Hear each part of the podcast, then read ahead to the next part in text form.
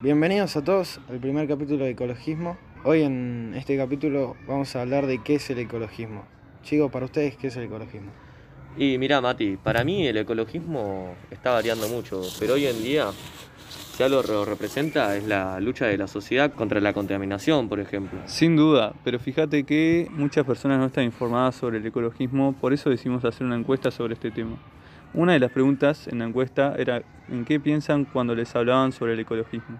Las respuestas fueron muy variadas, pero muchas de ellas coinciden en que lo que mejor los representaba eran las campañas en contra del daño al medio ambiente. Algunas de las otras opciones más elegidas son el buen uso de recursos naturales y reciclar.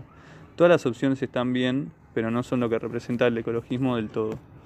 Bueno, pero entonces, ¿qué es el ecologismo?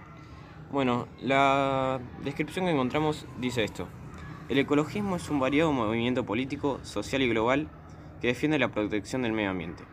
Habitualmente el ecologismo se defiende desde posiciones antropocéntricas, es decir, para satisfacer una necesidad humana, incluyendo necesidades de salud y sociales. Y sí, exactamente, Nacho. Creo que es por eso que elegimos este tema, ¿no? Sí, sí, es impresionante la desinformación que hay en el mundo y lo importante que es este tema para nuestro futuro. Creo que esto es suficiente por hoy.